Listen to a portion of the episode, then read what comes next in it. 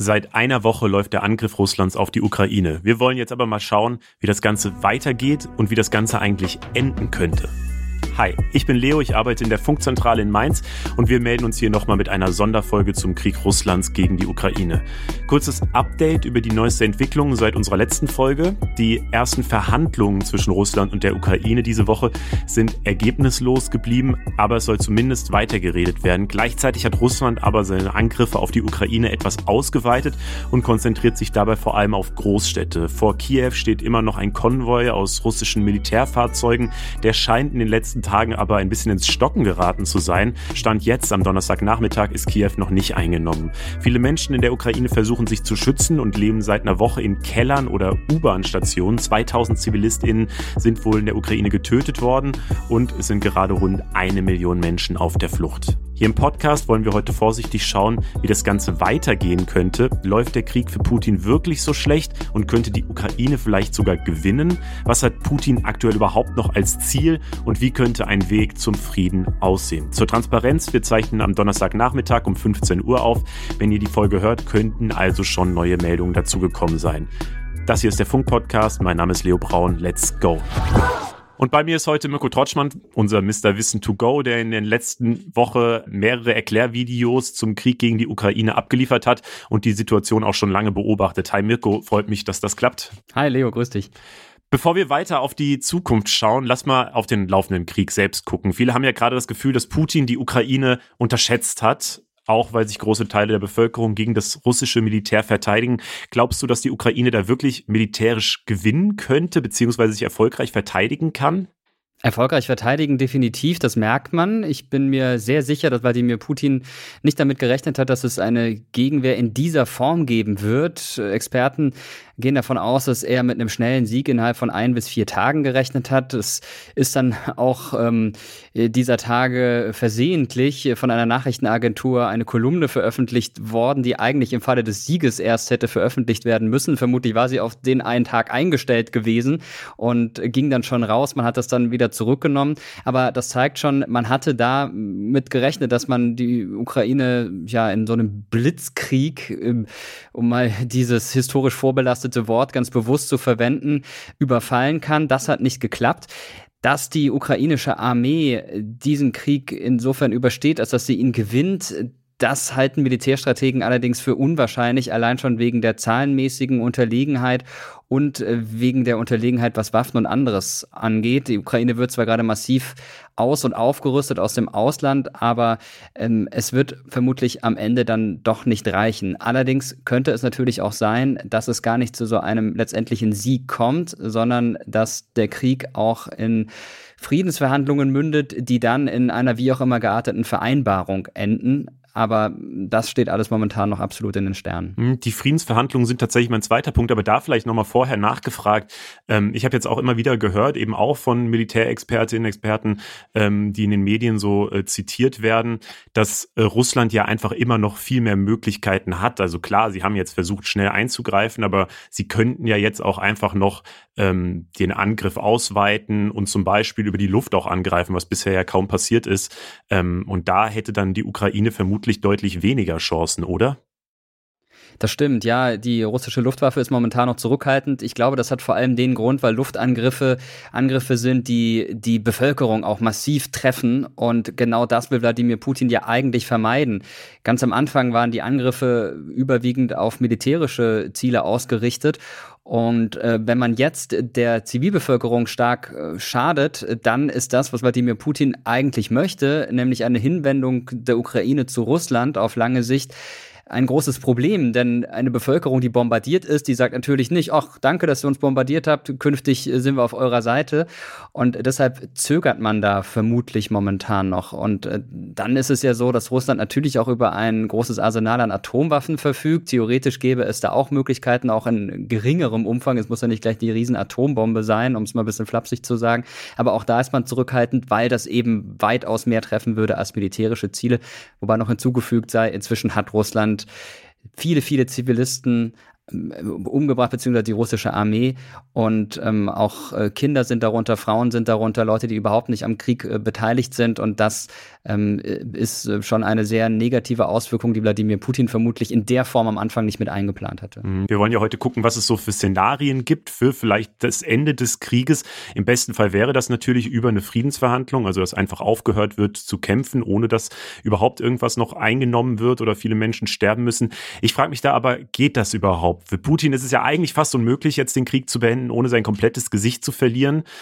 Und diese Friedensverhandlungen jetzt Anfang dieser Woche haben ja auch nicht wirklich zu irgendwas geführt, ähm, weil da einfach diese beiden Extrempositionen gegenüberstehen, die beide nicht bereit sind, groß zu verhandeln, habe ich das Gefühl. Aber siehst du denn wirklich irgendeine Möglichkeit, dass es Friedensverhandlungen gibt und der Krieg sich dadurch einfach lösen lässt?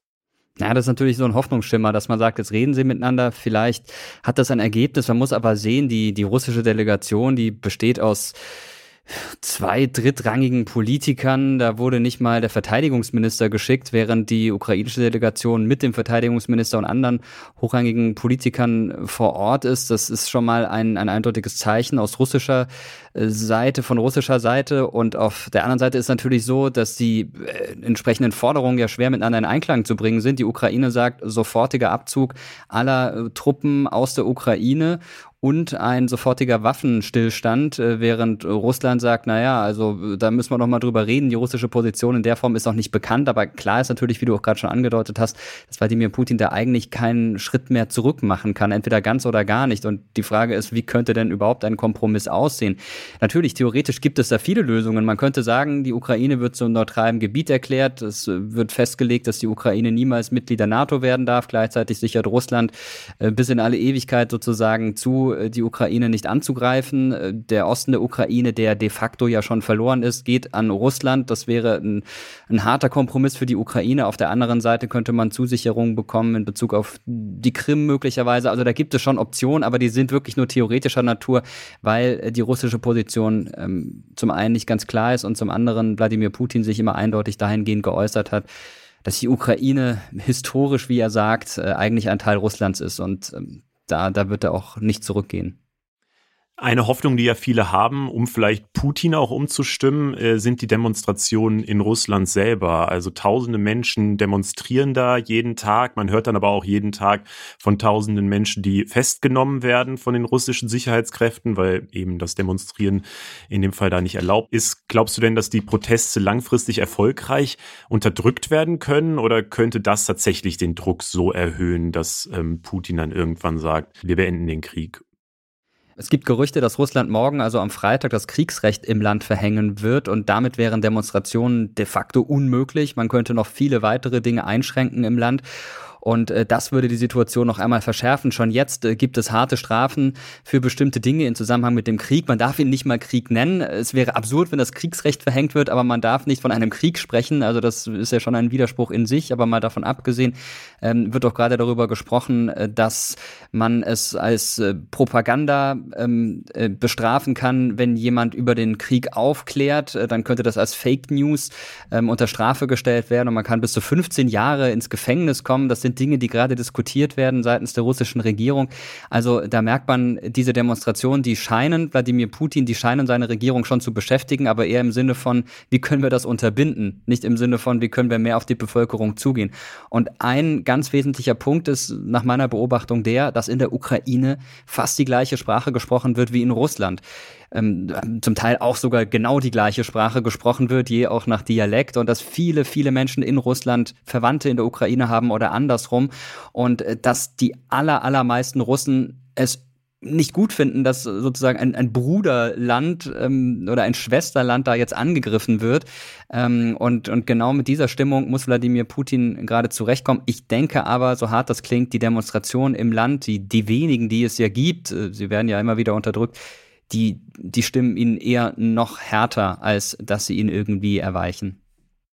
Russland versucht da ja auch immer einfach die Kontrolle zu behalten, was, ähm, was so die Informationen angeht, die eben in Russland kursieren.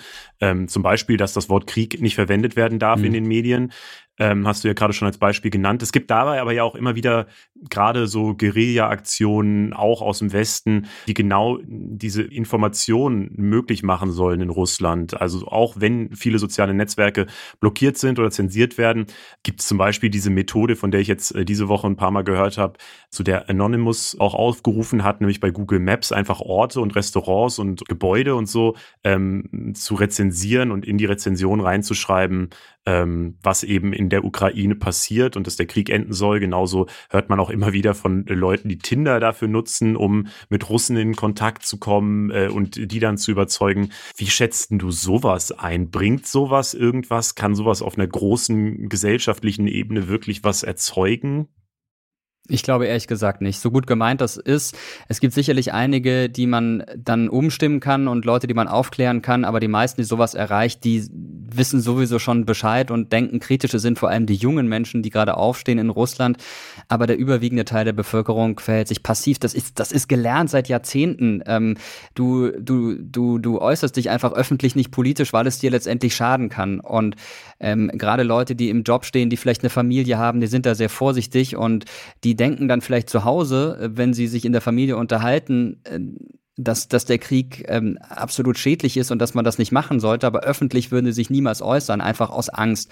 Insofern glaube ich, gut gemeint, aber die Wirkung, die ist dann doch vergleichsweise marginal. Ähm, was ein bisschen mehr Wirkung zeigt, äh, finde ich, ist das, was viele Social-Media-Stars auch aus Russland gerade machen. Da gibt es ja etliche Bekanntheiten, zum Beispiel Fußballer, die international spielen, die bisher eher als Putin-Anhänger galten, die sich jetzt äh, kritisch äußern, die sagen, der der Krieg muss sofort beendet werden.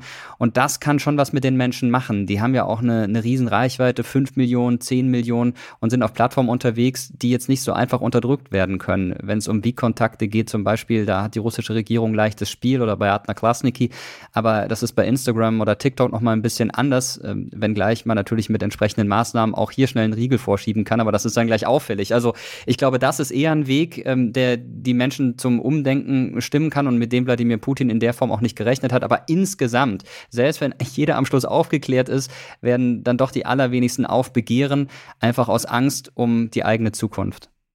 Dabei ist ja, finde ich auch immer ganz spannend, dass Zelensky, also der ukrainische Präsident selber, mit seiner Serie, die er äh, gedreht hatte als Comedian, bevor er Präsident wurde, ähm, selber eine Berühmtheit, äh, zumindest äh, so wie ich das hier wahrnehme, in Russland ist und damit selber mit seinen sehr, sehr starken Online-Auftritten und Videos, die er jetzt gerade ja jeden Tag ähm, publiziert, dass er damit äh, auch vielleicht tatsächlich auch nochmal Leute erreichen kann. Aber ähm, so richtig reichen, um die Bevölkerung umzustimmen, tut das ja nicht, oder? Nein, ich glaube, das reicht nicht, zumal Zelensky in Russland ja absolut verunglimpft wird. Es wird davon gesprochen, er wäre ein Neonazi und äh, er würde äh, Schande über das ukrainische Volk bringen wollen, er wäre drogenabhängig und vieles mehr. Und äh, das äh, kommt natürlich bei vielen Menschen in Russland auch an, wenn das permanent wiederholt wird in den Medien. Insofern ähm, ist seine Popularität in Russland sicher nicht die höchste. In der Ukraine ist es komplett umgekehrt, äh, sicher auch im Rest der Welt. Ähm, da gibt es großen Respekt für Zelensky, für seine Regierung, für seine öffentlichen Auftritte. Aber in, in Russland ähm, werden diese, diese Auftritte sicher wenig bewegen, weil man sie auch nicht ungefiltert bekommt. Ähm, es sei denn, man hat die entsprechenden Zugänge, ähm, aber über die die Medien, die man in Russland konsumieren kann, über die allermeisten, da erfährt man nur Negatives über ihn. Okay, soweit klingt das ja alles erstmal nicht so positiv. Eine andere Hoffnung, die aber ja viele haben ähm, aus dem Westen oder eine Möglichkeit des Westens, um auf die russische Bevölkerung vielleicht Einfluss zu nehmen, ähm, sind ja diese berühmt-berüchtigten Sanktionen des Westens. Also äh, die scheinen ja auch Wirkung zu haben. Zum Beispiel hat das russische Geld, der Rubel, massiv an Wert verloren und ganz viele Online-Dienste und Firmen boykottieren auch das Land. Glaubst du, sowas kann die Bevölkerung umstimmen? Weil zumindest äh, bemerken sie es ja. Ja, also beim Geld äh, tut's den Leuten immer am schnellsten weh. Und äh, tatsächlich war Russland Ende der 1990er Jahre in einer tiefen wirtschaftlichen Krise. Und Wladimir Putin war derjenige, das muss man sagen, der Russland da erst richtig rausgeholt hat. Oft um den Preis der Freiheit, äh, weil ähm, zum Teil die Menschenrechte eingeschränkt wurden und anderes, aber die Menschen haben ihm das bis heute nicht vergessen und so erklärt sich auch ein großer Teil seiner Popularität. Und auf der anderen Seite schwindet Putins Popularität, wenn es wirtschaftlich eben nicht mehr so läuft. Und das weiß Putin, deshalb auch diese aggressive Rhetorik gerade, die zeigt, dass diese Sanktionen offenbar wirken.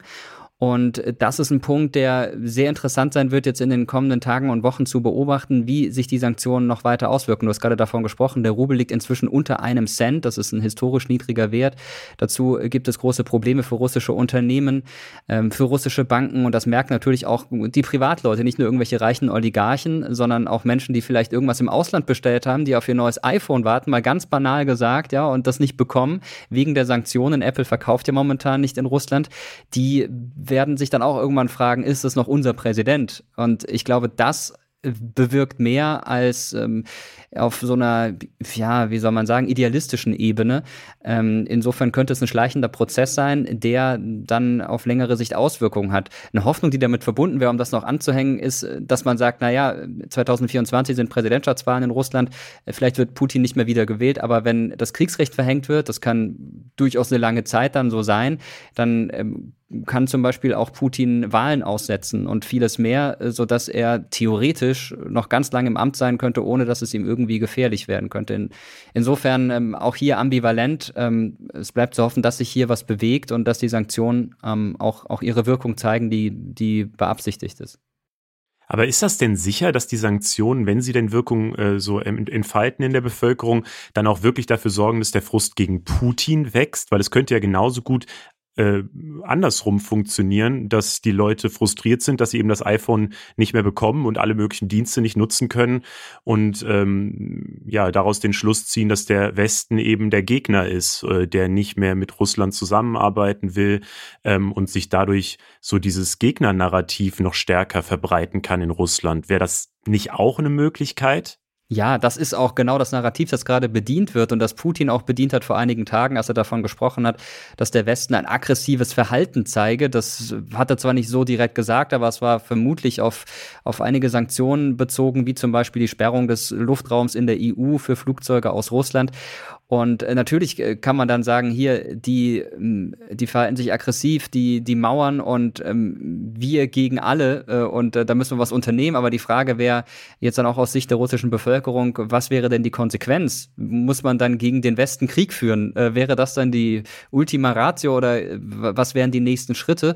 Und äh, ich kenne einige Leute, die in Russland leben, habe auch viel Kontakt, auch jetzt und, und höre immer wieder, dass die sagen, wir finden den Krieg nicht gut. Manche sagen, äh, naja, aber die NATO hat sich auch nicht fair verhalten und der Westen äh, war in den vergangenen 20 Jahren auch nicht unbedingt gut zu uns. Aber wir finden den Krieg nicht gut und, und ich glaube, das muss man auch ein bisschen voneinander unterscheiden. Und ich glaube schon, dass man äh, den Russen ähm, in Russland zugestehen kann, dass sie das gut differenzieren können und auch merken, aus welchem Grund jetzt diese Sanktionen erlassen worden sind und, und welchen Hintergrund die haben. Und ähm, dass das jetzt nicht unbedingt nur damit zu tun hat, dass der, der böse Westen in Anführungszeichen ähm, sich da jetzt in irgendeiner Form bemerkbar machen will. Und vielleicht noch ganz kurz die ganzen Oligarchen, die du gerade auch schon angesprochen hast, also reiche Menschen in Russland. Glaubst du, dass die nochmal eine andere Möglichkeit haben, um Druck auf den Kreml, um äh, Druck auf Putin auszuüben? Weil die sind ja, also die verdienen ja wahrscheinlich am meisten Geld gerade. Hm, ja, das stimmt. Äh, und da gibt es auch durchaus kritische Töne.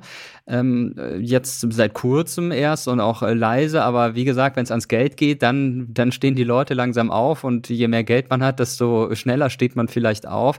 Dazu muss man aber auch sagen, äh, dass Beobachter davon ausgehen, dass Putin weitestgehend ähm, über den Dingen steht, dass er äh, momentan umgeben ist von Leuten, die ihm zustimmen, die nicht widersprechen und dass er auch keinen Widerspruch zulässt. Und äh, das kann er natürlich als Präsident auch. Er hat äh, weitgehende Machtbefugnisse und da könnte er natürlich sagen, ist mir doch egal, was so ein Oligarch erzählt, im Zweifelsfall enteigne ich den eben. Also mal ganz hart gesagt und ähm, das wissen die Leute auch. Deshalb ähm, gibt es immer noch ein gewisses Abhängigkeitsverhältnis und genau das äh, nutzt Putin aus, eben wie er auch ausgenutzt hat, dass der, We dass der Westen ähm, ja in einer schwierigen Situation war. Wie sollte er reagieren? Soldaten in die Ukraine schicken, ausgeschlossen. Okay, Sanktionen, die hatte Putin schon ein Stück weit eingepreist. Also äh, Putin äh, kann sehr gut analysieren, wo die Schwächen der Gegner sind und diese Schwächen nutzt er dann eiskalt aus. Okay, wir haben jetzt darüber geredet, was äh, vielleicht zwischen Ukraine und Russland passieren kann oder vor allem, vor allem in Russland, um den Krieg zu beenden. Ich habe mir noch gedacht, so die andere Option wäre ja tatsächlich, äh, dass der Westen noch mehr einschreitet. So, also sowohl in Europa als auch in den USA wird ja sehr genau auf den Krieg geguckt und äh, die westlichen Länder sind sich da so einig wie lange nicht, ob NATO, ob in der EU. Auch die Vereinten Nationen haben den Krieg verurteilt und so kann es nicht auch passieren, dass der Westen jetzt doch irgendwann äh, einsteigt und die Ukraine auch militärisch unterstützt und so dann der Krieg beendet wird? Ich glaube, das würde den Krieg nicht beenden, sondern das würde einen dritten Weltkrieg auslösen. Also das muss man jetzt wirklich ganz klar sagen. Wenn jetzt zum Beispiel die USA beschließen, wir schicken Truppen in die Ukraine, die dort direkt gegen russische äh, Soldaten kämpfen, das ist unvorstellbar. Äh, welche Eskalationsstufe sich dann entwickeln würde oder welche Eskalationsspirale, dann könnte Russland sagen, wir werden hier von den USA angegriffen und dann müssen wir zurückschlagen. Äh, Lavrov, der russische Außenminister, hat schon vieldeutig gesagt gestern, der nächste große Krieg wäre ein Atomkrieg Wladimir Putin bringt immer wieder die Atomwaffen ins Spiel als Abschreckung. Ähm, er hat ja auch die, äh, die atomaren Streitkräfte in Alarmbereitschaft versetzen lassen vor einigen Tagen. Also ich glaube, der Westen ähm, ist gut beraten, hier sehr vorsichtig und zurückhaltend zu sein. Und das ist ja auch genau das, was Joe Biden sagt, der US-Präsident. Er sagt, wir wollen keinen Schritt machen, der missinterpretiert werden könnte und den äh, Russland ähm, aufgreifen könnte als Eskalationsschritt. Ähm, und, und das ist eben das Dilemma. Also mehr als Waffen liefern kann man momentan nicht. Äh, was man machen kann, ist den Friedensprozess noch ein ganzes Stück ähm, ja, beschleunigen oder anschieben, wie es der französische Präsident Emmanuel Macron äh, zuletzt gemacht hat. Aber ja, mehr bleibt dann ansonsten nicht übrig. Glaubst du denn, dass Russland auf der anderen Seite ähm, selber den Krieg vergrößern könnte? Weil das ist ja so die große Angst, dass äh, irgendwann ein NATO-Land angegriffen wird und dann eben die ganze NATO mit eingreifen muss. Das ist ja der berühmte Bündnisfall der NATO von Artikel 5, ähm, dass wenn ein NATO-Land angegriffen wird, dass dann alle sich so verhalten, als würden sie selbst angegriffen werden. Ähm, das heißt, dann würden ja alle NATO-Länder gegen Russland ähm, aufmarschieren müssen. glaubst du, dass das auch passieren könnte? Oder ist es wirklich so, dass Russland sagt, das äh, bringt uns ja dann auch nichts? Naja, auch hier könnte man natürlich spekulieren, dass Wladimir Putin äh, den äh, NATO-Vertrag genau kennt. Und da steht eben nicht drin, wenn ein Land angegriffen wird, müssen die anderen auch mit Soldaten dahin und, und müssen kämpfen, sondern da steht drin, dass jedes Land selbst entscheiden kann, wie es reagiert. Es soll nur in irgendeiner Form Beistand geleistet werden. Es könnte aber auch sein, dass dann ein Land angegriffen wird und alle anderen Länder sagen, okay, wir schicken euch Waffen, ähm, wir bilden eure Leute bei uns hier im Land aus, aber vor Ort kämpfen wir nicht. Ähm, und äh, das könnte natürlich sein, also das ist wirklich jetzt äh, sehr, sehr viel Spekulation, dass Wladimir Putin sich überlegt, dass sowas ja passieren könnte. Aber mal davon abgesehen, glaube ich, die Länder, die gerade besonders gefährdet sind, sind Schweden, dessen Luftraum ja auch kürzlich verletzt wurde durch russische Flugzeuge und Finnland. Beides keine NATO-Mitglieder, auch wenn es enge Verbindungen zur NATO gibt Wladimir Putin hat auch immer gedroht, die beiden Länder dürften niemals NATO-Mitglieder werden, ansonsten würde es furchtbare Konsequenzen haben. Und das Baltikum, das wiederum sind NATO-Mitglieder, Lettland, Estland, Litauen. Ähm, aber hier, wie gesagt, äh, der NATO-Bündnisfall äh, kann so oder so aussehen. Ähm, insofern, ähm, ja, wäre das schon eine Möglichkeit. Ich, ich halte es aber momentan eher für unwahrscheinlich, dass Wladimir Putin sich eine neue, in Anführungszeichen, Baustelle aufmacht, wenn er in der Ukraine ähm, immer noch mit Soldaten kämpft und äh, nicht klar ist, wie es dort weitergeht. Ähm, insofern ähm, bin ich da eher zurückhaltend, wobei wir gesehen haben, Wladimir Putin ist unberechenbar und ähm, er trifft Entscheidungen, mit denen man im Vorfeld unter Umständen gar nicht gerechnet hat. Das heißt, als kleines Zwischenfazit könnte man jetzt sagen oder würde ich so festhalten, dass es eigentlich nicht so wirklich realistische Optionen gibt, dass der Krieg jetzt zeitnah beendet wird, bevor irgendwas noch passiert. Das denke ich nicht. Nee, es werden zwar weiter Verhandlungen geführt, aber diese Verhandlungen haben bisher wenig bis gar keinen Erfolg gebracht. Äh, insofern wird der Krieg erst einmal weitergehen. Die Frage ist, wie er sich weiterentwickelt. Äh, die Hauptstadt Kiew ist zumindest zum jetzigen Zeitpunkt äh, noch nicht ähm, unter russischer Kontrolle, unter Kontrolle der russischen Armee. Ähm, wenn das passiert ist, dann ähm, dann, dann, ja, könnte unter Umständen der Krieg vorbei sein. Ich, ich glaube, er wird es dann immer noch nicht sein. Und selbst wenn am Schluss die ukrainische Armee aufgeben muss, dann hast du immer noch ein Land, das verbittert gegen die russische Armee Widerstand geleistet hat, in dem ein, ein großer Teil der Menschen ähm, eben nicht zu Russland gehören möchte in irgendeiner Form oder auch keine prorussische Regierung möchte und mit dem man dann erstmal klarkommen muss. Also ähm, es gibt auch Experten, Expertinnen, die, die befürchten, dass die Ukraine auf lange Sicht zu einem sogenannten Failed State wird, äh, mit bürgerkriegsartigen Zuständen und ähnlichem. Alles das ist möglich. Aber es ist auch immer noch möglich, dass man ein, eine Vereinbarung trifft, die den Frieden gewährleistet und die dafür sorgt, dass ja, beide Seiten zumindest einigermaßen ihre Interessen bedient bekommen. Und ich würde mich wirklich sehr, sehr freuen, wenn äh, Deutschland auch einen Teil dazu beitragen könnte, dass genau ähm, das passiert, auch wenn es zum jetzigen Zeitpunkt eher utopisch ist. Und die Frage dann, das sei noch angefügt, wäre, wie geht man weiter mit Wladimir Putin um, einem Präsidenten, der einen völkerrechtswidrigen Angriffskrieg äh, befehligt hat, ähm, der viele tausend Menschenleben auf dem Gewissen hat und ähm, mit dem es, ja, eigentlich, es gibt, es ist unvorstellbar, dass man mit dem wieder ganz normale politische Konferenzen abhält. Also äh, das wäre dann die übergeordnete Frage.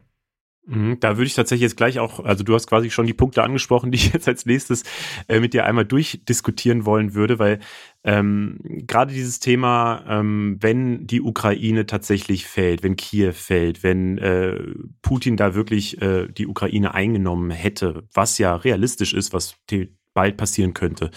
Ähm, ich habe immer wieder jetzt gehört, so es gibt diesen Spruch anscheinend, ein Land einzunehmen ist relativ einfach in Anführungszeichen, aber ein Land dann zu halten wird dann richtig schwierig. Dazu gab es zum Beispiel im Guardian einen längeren äh, Meinungsartikel, ähm, den ich dazu gelesen habe, ähm, weil Russland das zum Beispiel auch in Afghanistan gemerkt hat, dass es dann einfach super schwierig wird, ähm, das Land zu halten, weil ähm, das ist so die Argumentation ähm, das ukrainische Volk ja massiv gegen Russland eingestellt ist. Das ist anders als 2014 noch auf der äh, Halbinsel Krim, die sich relativ gut anscheinend ähm, Russland untergeordnet hat. Aber in diesem Fall ist ja das ukrainische Volk äh, gerade durch diesen Krieg, der jetzt auch länger dauert, als Putin das vielleicht gehofft hat, sehr geeint und sehr, sehr stark gegen Russland und Putin eingestellt.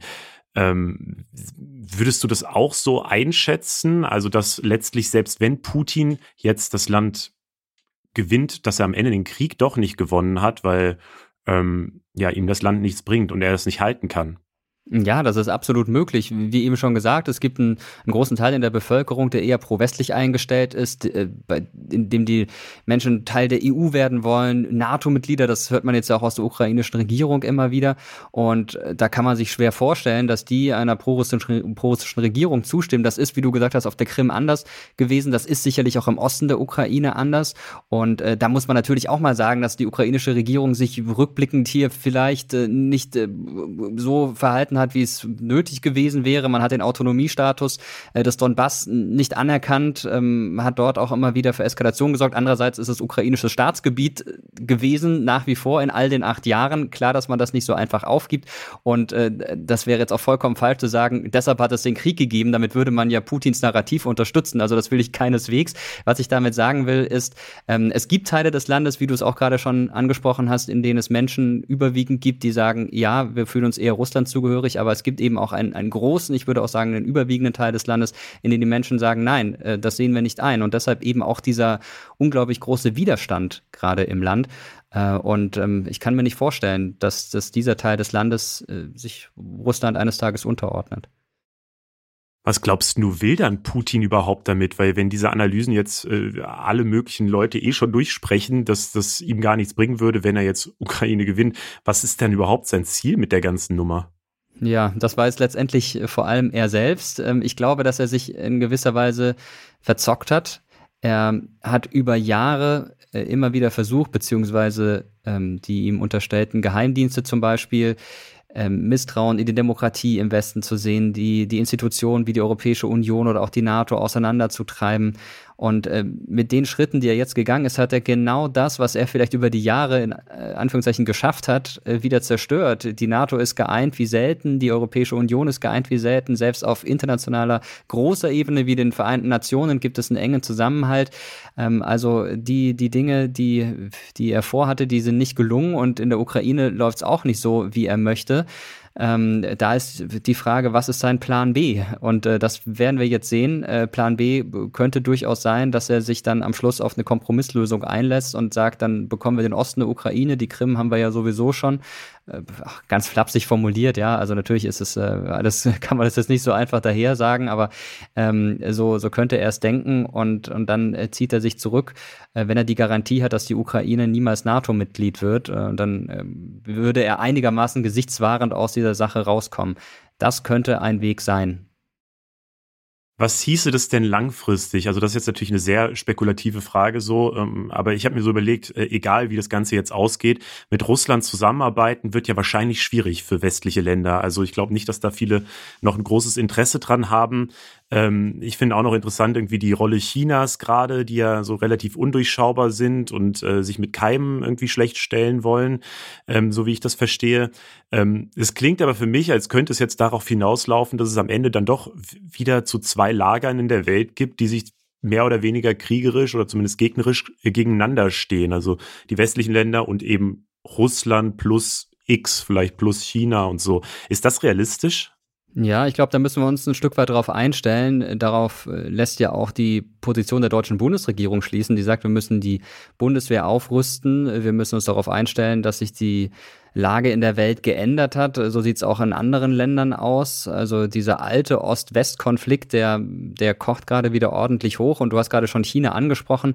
Wie sich China positioniert, das wird mit großer Spannung zu beobachten sein. Denn einerseits ist China eine Art natürlicher Verbündeter Russlands, auf der anderen Seite auch ein ganz enger Wirtschaftspartner der USA zum Beispiel, die man ja auch nicht komplett verprellen will. Und dazu kommt, dass Russland ähm, etwas gemacht hat, das innerhalb Chinas mit mit ja, großem Argwohn betrachtet wird, nämlich ähm, in die Souveränität eines anderen Landes ähm, eingegriffen hat. In China gibt es ja auch Teile wie ähm, Taiwan. Taiwan versteht sich als selbstständiger Staat. Die chinesische Regierung sieht das anders ähm, und ähm, wirft dem Westen vor, hier einwirken zu wollen. Und ähm, jetzt macht Russland das Gleiche mit der Ukraine. Das kann man eigentlich nicht unterstützen aus chinesischer Sicht. Ansonsten würde man die eigene Politik ein Stück weit ad absurdum führen. deshalb gibt es auch jetzt gerade keine uneingeschränkte Zustimmung Zustimmung Chinas gegenüber Russlands. Ähm, auf der anderen Seite ähm, kann Wladimir Putin sich sicher sein, dass man, wenn es hart auf hart kommt, China dann doch noch irgendwie im Rücken hat, also im Sinne von Unterstützung. Ähm, das, das wird wirklich interessant sein äh, zu beobachten, wie es da weitergeht. Aber ähm, ich, ich glaube schon, dass wir uns darauf einstellen müssen, dass wir wieder ein, ähm, ein Hochrüsten haben ähm, auf allen Seiten und dass militärische Konflikte ähm, zwar nicht komplett ausgeschlossen sind, aber auch nicht komplett unwahrscheinlich. Also dass ähm, es ja äh, immer zum Äußersten kommen könnte. Ähm, und das ist eine Situation, von der man eigentlich mal dachte, man hätte sie überwunden. Die ganze Folge war natürlich so ein bisschen spekulativ, weil wir viel auf Situationen geguckt haben, äh, die in der Zukunft liegen und wir da natürlich äh, nicht so genau sagen können, was passieren wird. Ähm, was uns übrig bleibt, ist ja letztlich nur äh, die ganze Situation weiterhin zu verfolgen, uns zu informieren. Vielleicht da nochmal als letzte Frage ein Tipp von dir, Mirko. Du informierst dich ja sehr viel und informierst auch viele Menschen über YouTube. Ähm, was sind denn für dich noch gute Quellen, wo man sich seriös gut informieren kann aktuell? Alles, was Funk produziert. Sehr gut. ähm, und äh, davon abgesehen, ja, also ähm, da muss man einmal mehr sagen, wie, äh, wie wichtig es ist, dass wir öffentlich-rechtliche Sender in Deutschland haben, unabhängige Berichterstattung, unabhängigen Journalismus, ähm, der da stattfindet, äh, verschiedene Live-Blogs, die angeboten werden, aber es gibt auch einige private Angebote, ich meine jetzt ähm, von Verlagen, äh, die ähm, die absolut hilfreich sind, ähm, ob es jetzt das ist, was der Spiegel macht ähm, oder die FAZ, ähm, die da sehr gut vernetzt sind, ähm, ähm, aber auch äh, vielleicht kleinere Anbieter äh, wie äh, wie Korrektiv, äh, die immer wieder Faktenchecks veröffentlichen, das hilft auch. Ähm, ansonsten, äh, auch wenn es vielleicht ein bisschen blöd klingt, Logo, die Kindernachrichten äh, erklären sehr verständlich, äh, und einfach in, in kurzer Zeit ähm, sehr komplexe Dinge. Also auch da kann man mal durchaus vorbeischauen. Ähm, und das Wichtigste ist immer, sich ähm, verschiedentlich zu informieren und nicht immer nur in eine Quelle zu schauen. Ähm, aber auch da hat Funk ja einiges im Angebot und auch darüber hinaus gibt es viel bei den öffentlich-rechtlichen. Ähm, insofern glaube ich, ähm, an Informationsangeboten mangelt es nicht. Trotzdem immer im Hinterkopf haben, es ist Krieg, es ist eine dynamische Situation, es ist schwierig, an unabhängige Informationen zu bekommen und nicht alles, was äh, berichtet wird, muss auch der Wahrheit entsprechen oder könnte später auch revidiert werden. Es ist mir selber auch so gegangen, äh, am ersten Tag äh, des Krieges hieß es, belarussische Soldaten wären schon ähm, in der Ukraine. Das haben mehrere Nachrichtenagenturen berichtet. Damit war für mich gesichert, dass es stimmt. Ich hatte das auch in einem Video vorsichtig erwähnt. Ich hatte gesagt, es soll so sein, aber ich habe es erwähnt und hinterher hat sich herausgestellt, das war zu dem Zeitpunkt noch nicht der Fall, später mit Abstrichen schon.